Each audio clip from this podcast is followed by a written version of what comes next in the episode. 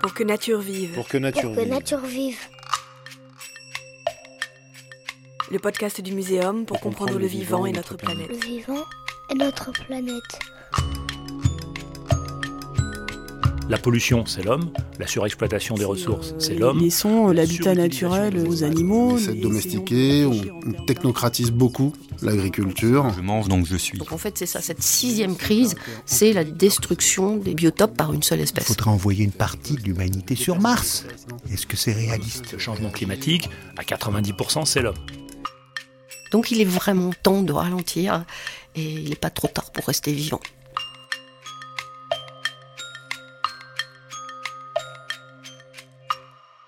Le printemps silencieux aura-t-il lieu avec Grégoire Loïs?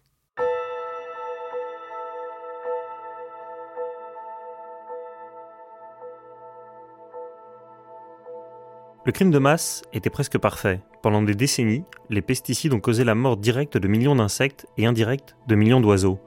Cette hécatombe a été découverte grâce aux sciences participatives et à la corrélation de millions de données par des chercheurs du muséum. Mauvaise nouvelle, le doute n'est plus permis sur la culpabilité des nouvelles pratiques agricoles. Mais bonne nouvelle, il est encore temps d'agir pour inverser la tendance. Pour comprendre comment ce massacre silencieux a eu lieu, nous allons accueillir Grégoire Loïs, qui est écologue au Muséum national d'histoire naturelle. Bonjour Grégoire. Bonjour. Alors tout partait d'une bonne intention, puisqu'au lendemain de la Seconde Guerre mondiale, après les famines, le passage à une agriculture intensive avec des pesticides visait à prévenir de faibles récoltes et à nourrir tout le monde. L'enfer est pavé de bonnes intentions, est-ce que la nouvelle agriculture l'était aussi? Oui, tout à fait.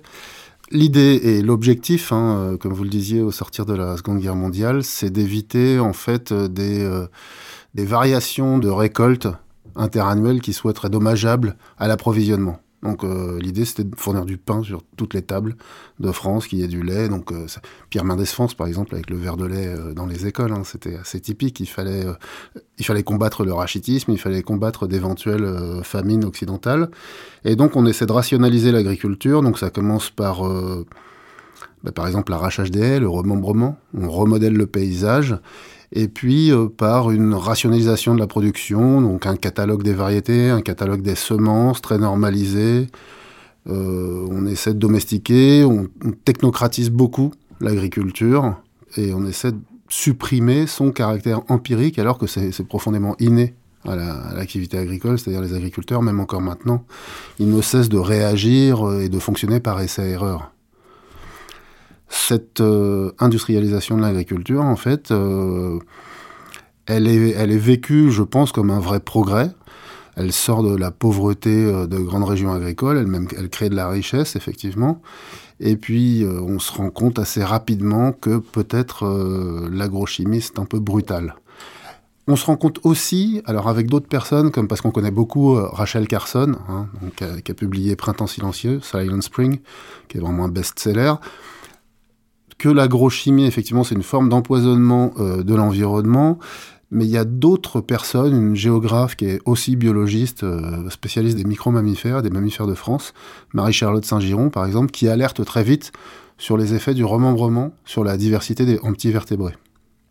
Et donc elle dit effectivement l'arrachage de haies, la normalisation du paysage, la mise en place de très très grandes parcelles, et bien en fait ça, ça provoque euh, une, une diminution très très forte de la diversité en espèces de petits vertébrés, donc les reptiles, les amphibiens, les micro-mammifères et puis les oiseaux.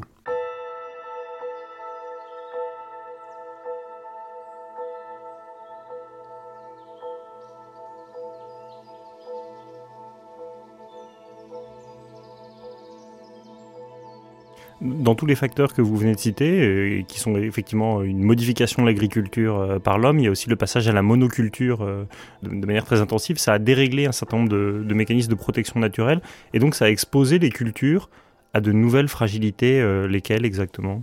Alors il y a beaucoup d'avantages à la monoculture, il y a l'avantage sur la, les, traitements, la récolte, on s'occupe d'une seule plante. Par contre, en fait, les interactions entre espèces et la diversité euh, qui sont présentes dans un milieu naturel apportent une forme de résistance. L'écosystème est plus robuste, en quelque sorte. Il est plus robuste au changement, il revient plus facilement à un état d'équilibre après une perturbation, donc c'est ce qu'on appelle le phénomène de résilience. Et ça, c'est possible parce qu'il y a une complémentarité euh, entre toutes les espèces, une complémentarité dans toutes les fonctions écologiques de ces espèces. dans les réponses qu'elles ont par rapport aux perturbations, par exemple. Et cette diversité, en fait, elle est gage de de robustesse de milieu. Quand on fait de la monoculture, finalement, on, a, on on, débarrasse une énorme parcelle de, de, toute autre plante, et puis on en plante une seule. Donc, si elle est en quelque sorte très très vulnérable, alors c'est pour, pour ça qu'il y a énormément de traitements. Elle est vulnérable aux intempéries, par exemple. Donc il y a des accélérateurs de croissance, des ralentisseurs de croissance en fonction des, des prévisions météo. Tout ça est assez compliqué. Et puis elle est vulnérable effectivement à euh, à une explosion de ravageurs, parce qu'en quelque sorte, euh, ce qui se passe, c'est qu'il y a une explosion de ressources. Hmm. Il, y a une, seule plante qui pousse, et c'est une explosion de ressources pour les bestioles qui bouffent cette plante. Et donc, il peut y avoir une explosion de ravageurs, et donc il faut lutter contre ça. Et parmi les ravageurs, enfin, il y a les ravageurs qui consomment activement la plante, mais il y a aussi, ça peut être une explosion, par exemple, de champignons pathogènes sur la plante.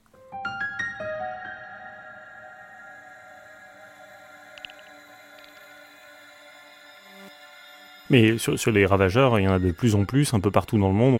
Alors il y en a qui sont très anciennes, puisque dans les sept plaies d'Égypte, euh, on les retrouve déjà, mais aujourd'hui encore, il y a des invasions de criquets absolument partout. Oui, il y a des invasions de criquets, et puis quand on cultive du colza, il y a euh, des mogettes, donc des petits coléoptères noirs, hein, qui, consomment euh, les, les, bourgeons floraux. Effectivement, le, le, fait de faire cette monoculture fait que les, toutes les interactions qu'il y a entre, d'habitude dans un milieu assez diversifier toutes les interactions qu'il y a entre ces, proies, ces prédateurs, ces consommateurs primaires, donc ceux qui sont herbivores, etc., elles, disparaissent. Et donc c'est là qu'il faut s'y substituer si on veut maintenir de très forts rendements, en, euh, par exemple, se débarrassant euh, soit mécaniquement, soit chimiquement de ces ravageurs. C'est là, c'est là que vient le problème.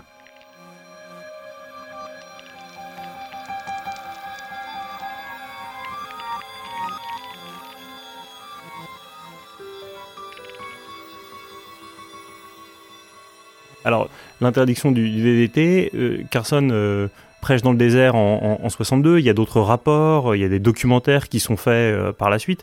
Il y a énormément de gens qui alertent sur la dangerosité des, pesticides, mais au fond, ça n'a pas vraiment ému l'opinion publique, ça a beaucoup bougé la communauté scientifique, mais est-ce que pour vous, seul le fait que la dangerosité agricole se, se répercute jusqu'aux humains peut nous faire bouger? Quand c'est pour le reste du vivant, tant pis Effectivement, on a l'impression que c'est un problème qui ne concerne que quelques happy few qui se préoccupent euh, de nature et que en fait c'est par le prisme euh, des problèmes de santé publique qu'on avance.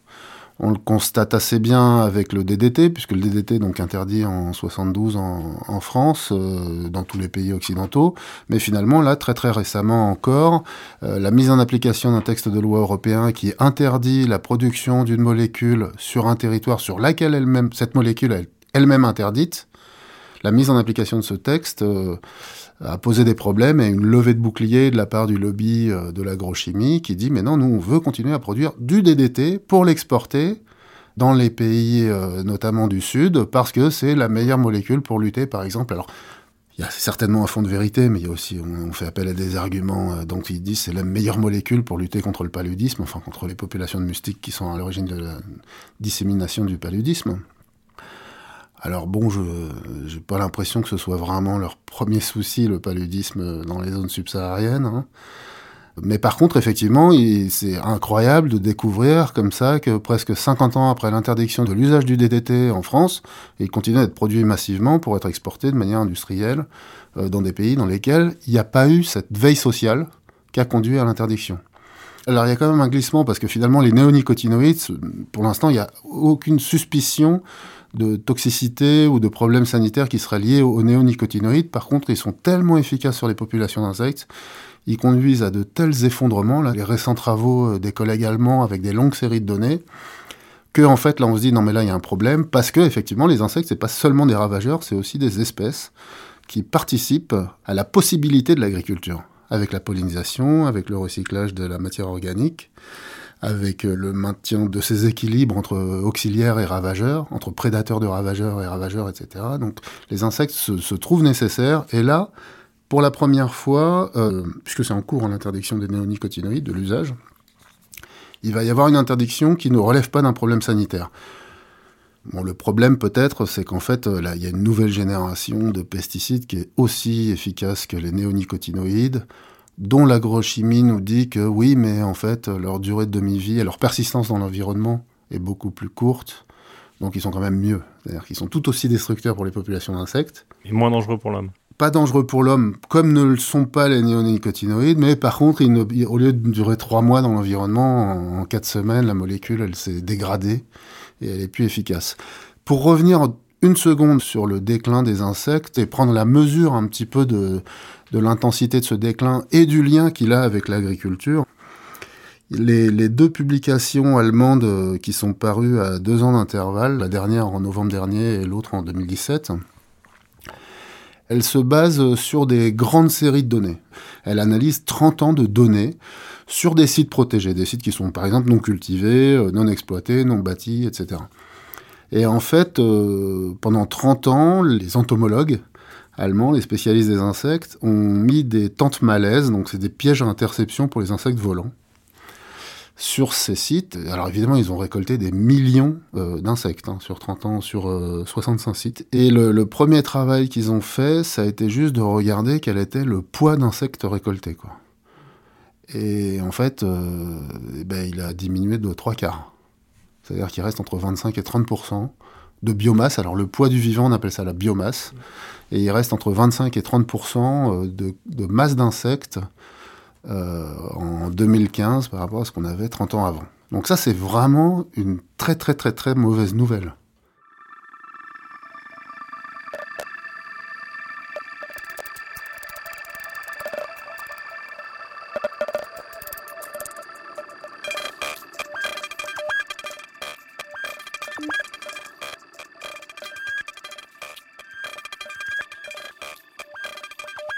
Que vous nous dites, c'est que euh, l'agrochimie, elle a beaucoup progressé euh, dans sa capacité de plaidoyer, mais pas nécessairement dans les, pratiques. Et aujourd'hui, euh, tout le monde ne veut pas admettre le, tort qu'il fait. Et alors que récemment, outre-Atlantique, l'Agence de sécurité sanitaire alimentaire a fini par reconnaître le, caractère probablement cancérigène du glyphosate, nous les Européens, on a été plus dubitatifs on n'a pas réussi à obtenir l'unanimité. Qu'est-ce que ce manque de, de portage politique évoque à l'homme de science que vous êtes? Ah, l'homme de science, surtout aux citoyens, parce que là, en fait, on est face à quelque chose qui relève absolument d'un scandale. Alors, j'espère que je vais pas me faire attraper par la cellule Déméter qui est chargée de lutter contre l'agribashing. Mais là, on a un truc qui est absolument incroyable. C'est-à-dire que il semblait, moi, peut-être en tant que citoyen, il me semblait naïvement que les institutions européennes nous protégeaient euh, des lobbies mieux que les institutions américaines, dont on sait qu'il y a des fortes collusions, et que là-bas, c'est presque un signe de, euh, de bonne santé économique que d'avoir des collusions entre les lobbies et l'État. Il me semblait que de ce côté de l'Atlantique, on était un peu plus euh, raisonné, avec une prise de distance, un peu moins de vulnérabilité au lobby. Et en fait, ce qu'on voit, c'est que le caractère euh, carcinogène, cancérigène hein, du, glyphosate a été reconnu par l'agence euh, de santé sanitaire américaine et par euh, une agence qui dépend des Nations Unies, alors que de ce côté de l'océan Atlantique, euh, ça a été considéré comme ok non prouvé. Et puis là, ce qui tombe, et qui est absolument, c'est pathétique et c'est affligeant, vraiment. Ce qui tombe, c'est que il y a une association en Allemagne qui fait un petit peu un travail comme L214, mais vis-à-vis -vis de la vivisection, qui va faire des vidéos dans des laboratoires scientifiques euh, des traitements qu'on inflige aux animaux au nom de la science. Alors, le, constat qui est mis en évidence, c'est qu'il y a aussi de la tricherie dans ces labos. C'est-à-dire que, par exemple, il y a euh, des expérimentations qui sont faites sur des animaux. Donc, un client veut commercialiser une nouvelle molécule. Il demande à faire tester cette molécule au labo. Donc, il est client du labo.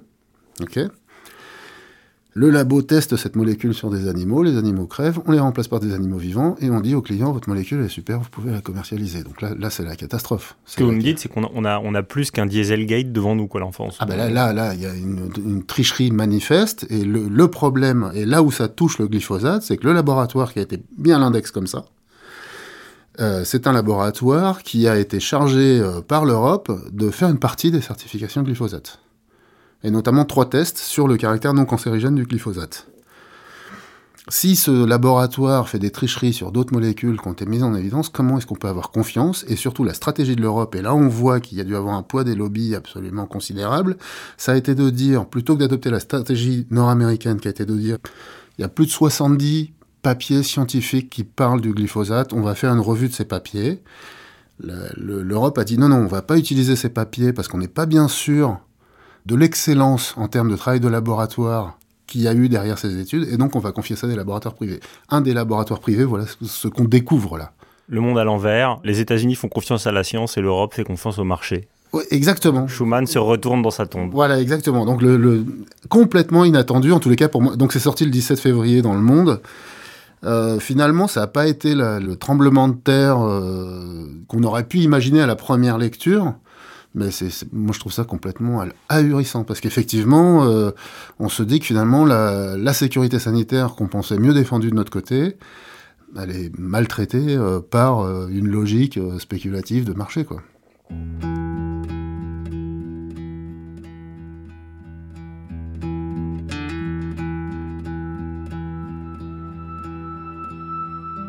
Si vous voulez bien, on va revenir 30 ans en arrière, au moment où on commence à réaliser effectivement cette hécatombe, mais à l'époque, on, ne le sait pas. En 1989, on est au labo du muséum, et il y a des équipes euh, qui travaillent sur les chasses d'oiseaux, puis leur migration, et elles vont découvrir des données qui vont un peu euh, attirer, piquer leur attention, et puis c'est à ce moment-là que entre en jeu un nouvel acteur qu'on appelle les sciences participatives, à savoir le croisement de données très diverses, qui permet de formuler des hypothèses, et en l'occurrence, un lien entre les nouvelles formes d'agriculture et la mort des oiseaux. Est-ce que vous pouvez nous expliquer comment ça marche?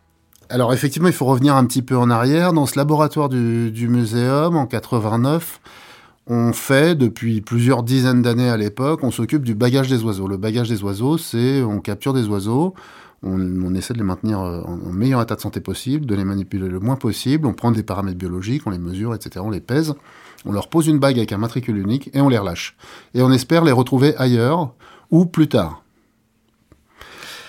Et ça, ça permet à ce laboratoire euh, de travailler, par exemple, sur les migrations d'espèces occidentales avec les trajets migratoires, etc., déterminer les zones d'hivernage qui sont pas très très bien connues, qui sont en Afrique. Et on travaille effectivement sur des espèces qui sont plutôt gibiers pour essayer de déterminer, par exemple, euh, la dynamique de population de ces espèces, c'est-à-dire les paramètres démographiques de ces espèces. Est-ce que la productivité en jeunes, le nombre de jeunes produits chaque année, est suffisant pour compenser la mortalité euh, euh, naturelles et artificielles, puisque ce sont des espèces chassées, etc. Donc le principe, c'est que ce laboratoire, il distribue des bagues à des amateurs qui consacrent leur temps libre à capturer des oiseaux et à poser des bagues. Donc on est déjà dans une logique de collaboration entre des professionnels payés par euh, la science académique pour faire des travaux scientifiques, et puis des amateurs passionnés, qui ont souvent un savoir euh, assez étonnant et euh, qui consacrent leur temps libre, euh, une partie de leur argent, etc., à euh, collaborer avec cette science académique. Et en 89 se déploie en France, sur la base de ce réseau des bagueurs, hein, on appelle ça les bagueurs d'oiseaux, un programme de suivi qui consiste à répéter des comptages au printemps des oiseaux chanteurs. Donc au printemps, il y a un réchauffement, il y a tout d'un coup une production de matière végétale qui est absolument considérable et il y a tout d'un coup une profusion de ressources et c'est le moment où tout le monde se reproduit. Et donc les mâles, pour marquer leur territoire, pour essayer de séduire des femelles, ils chantent. Et donc ce chant des oiseaux, il est connu des amateurs. On, sait identifier les oiseaux par le chant assez facilement, ça va assez vite. Il y a finalement 20-30 euh, espèces hein, qui dominent complètement le paysage sonore le matin. Et donc ce qu'on propose, c'est de répéter chaque année à deux mêmes dates, distantes d'au moins 4 semaines de part et d'autre du 8 mai, des comptages standardisés. Et donc, en fait, ça, ça permet de voir d'année en année s'il y a plus ou moins de chanteurs. Ça, c'est lancé en 89. Et effectivement, c'est en 99 qu'on on accueille au, laboratoire euh, un biodynamicien qui est encore au muséum, hein, et qui fait le travail statistique de regarder comment ces populations ont évolué. On a, on a grosso modo euh, presque une centaine d'espèces à l'époque hein, sur la table, pour lesquelles on est capable d'estimer ces variations d'abondance. Et on regarde, on se dit, ah bah tiens, bah ça, ça monte, ça, ça descend. Alors, le premier travail de ce collègue qui s'appelle Romain Julliard, ça a été de regarder euh, ce que donnaient les, les, les, tendances moyennes des espèces de ce côté de la Manche par rapport à celles euh, qui avaient été estimées par les collègues anglais. Effectivement, ça matche bien. On a des espèces très communes qui présentent les mêmes patrons. Les mêmes indicateurs, en fait. voilà, les mêmes indicateurs. Donc, euh, celles qui sont dans le vert sont dans le vert, celles qui sont dans le rouge sont dans le rouge. On se dit, bon, ok, ça matche pas mal, etc. Et puis, il y a un exercice qui est inattendu et qui manque presque de sens. Ça a été de se dire, tiens, on va regarder euh, la variation moyenne de toutes ces espèces en même temps. Ce qui n'a pas beaucoup de sens. Des espèces assez rares euh, pèsent autant que des espèces très répandues. Donc on donne euh, autant de poids à la maison jupée qu'à la fauvette à tête noire qui est très très répandue. Mais enfin bon, on regarde. Et en fait, on observe un déclin de presque 10%, ce qui est absolument énorme. On constate un déclin.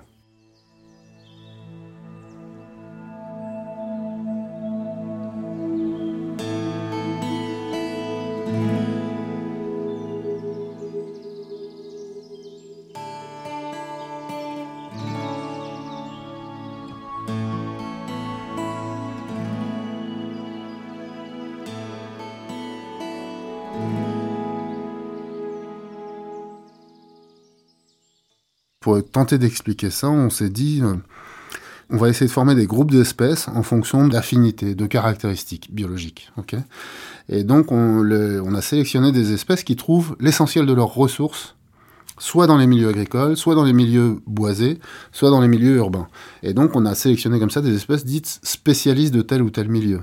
Et en fait, le constat, il est assez fort, c'est effectivement dans les milieux agricoles que ça décline le plus vite. À l'époque, euh, on savait déjà que les milieux agricoles, c'était pas euh, terrible, terrible, mais il restait ces espèces comme l'alouette des champs, le bruant proyé, la linotte mélodieuse, des, des, espèces granivores assez répandues euh, dans les open fields. On avait déjà perdu à l'époque les espèces consommatrices de gros insectes, les pigrièches, les huppes, la chevêche, le petit duc, des espèces qui avaient déjà beaucoup décliné, ce type d'espèces sur lesquelles Rachel Carson alerte. Tout ça, ça avait déjà disparu à l'époque, mais par contre, effectivement, toutes ces espèces spécialistes euh, euh, des milieux ruraux ouverts, euh, on n'avait pas conscience qu'elles disparaissaient. Et donc là, sur les 15 dernières années, on a encore perdu un tiers des effectifs. Et en fait, depuis, ça ne fait que s'accélérer.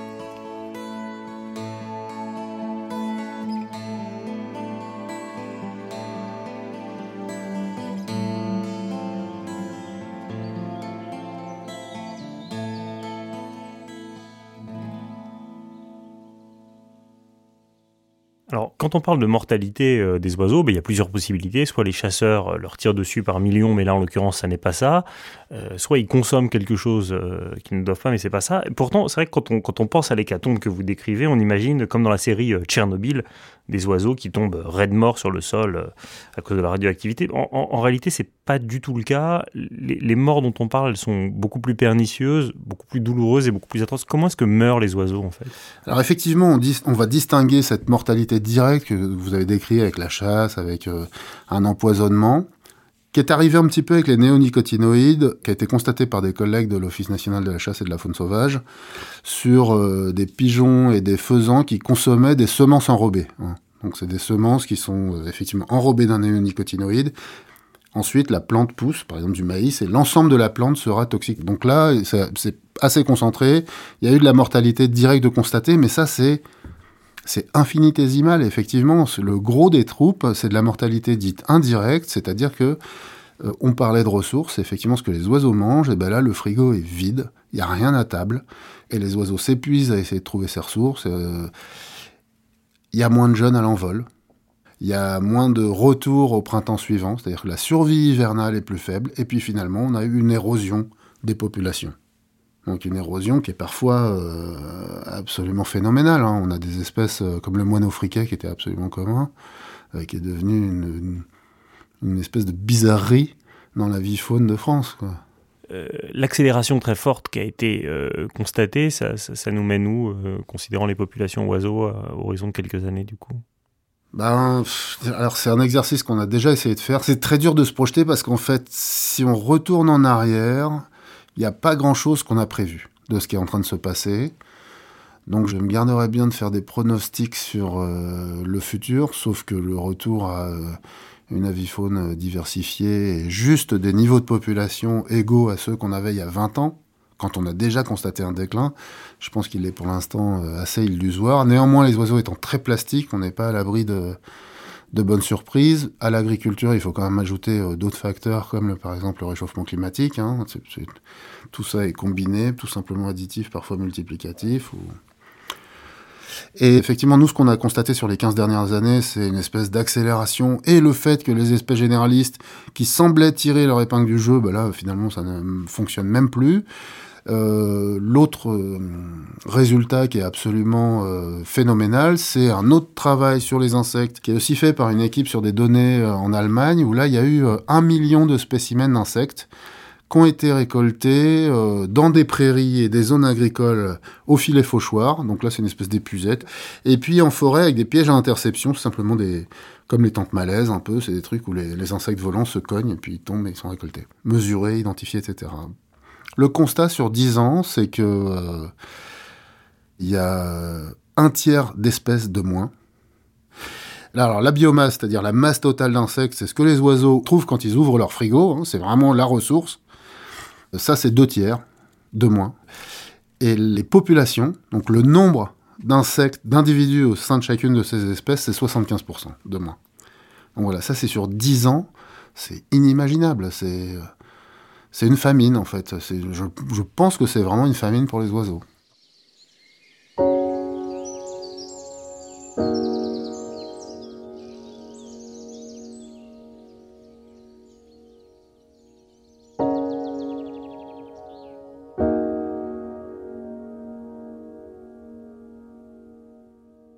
Alors on va pas se quitter sur une famine, je comprends la difficulté à formuler un pronostic, toutefois je voudrais euh, deux petits signes euh, d'avenir. Souvent les collapsologues nous disent que notre système va s'effondrer, ce qui est une possibilité bien sûr, mais vous ce que vous nous dites c'est que le vivant, il reste vivace, et que si on devait euh, affronter un effondrement à cause du dérèglement climatique, notre système s'effondrerait, mais pas le vivant. Pourquoi est-ce qu'il est aussi résilient, le, le vivant? Bah, à cause de cette incroyable diversité. On, peut faire un inventaire des espèces, c'était l'objet historique des muséums de faire un inventaire des espèces, mais plus qu'un inventaire des espèces, c'est un inventaire des solutions à vivre sur un espèce de caillou qui tourne autour d'un truc ultra brûlant, euh, dans un grand vide, et l'inventaire de ces solutions est probablement encore plus incroyable que l'inventaire des êtres vivants qui appliquent ces solutions. Donc la vie, elle a euh, un peu plus de 3 milliards 8 d'années de- d'existence sur la planète Terre. Elle a déjà subi des périodes avec des taux d'oxygène beaucoup trop élevés, avec des températures trop élevées, etc. Il y a eu déjà des effondrements euh, de diversité, mais néanmoins, elle est très persistante. Ne serait-ce que par la diversité de ses formes de vie. J'imagine bien euh, l'humanité euh, s'effondrer avec tous les éléments pour nous expliquer à quel point on va dans le mur. Ce qui semble assez, effectivement, enfin, en tout cas, si on fait des simples projections linéaires de ce qui est en train de se passer, on voit pas très bien comment on pourrait s'en sortir. Mais, euh, mais par ailleurs, la vie, elle est aussi dans les abysses. Donc, elle est dans des milieux absolument euh, inhospitaliers, au sens, euh, on est des vertébrés, on est à la surface de la Terre, plutôt à l'aise en milieu tempéré. Donc, toute cette diversité-là, elle fait qu'en fait, une extinction de la vie, ça paraît complètement improbable.